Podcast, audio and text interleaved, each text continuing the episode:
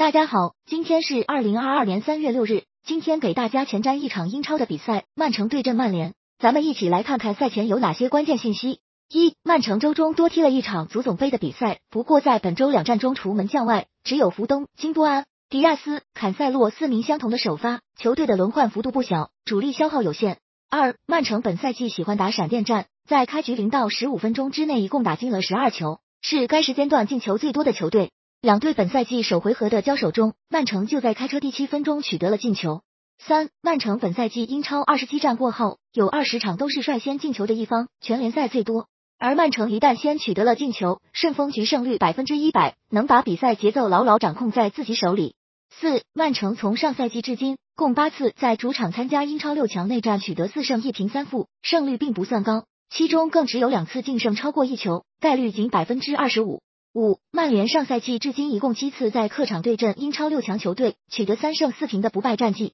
客场打硬仗的能力很强。六，曼联在换帅朗尼克之后，十三场英超比赛场均丢球零点八球，明显低于本赛季的平均丢球数一点三球，防守端的进步还是比较明显的。七，曼城边锋马瑟雷斯近期重返主力阵容，他本季英超贡献八球四助攻，平均每八十五分钟就制造一球，是队内效率最高的球员。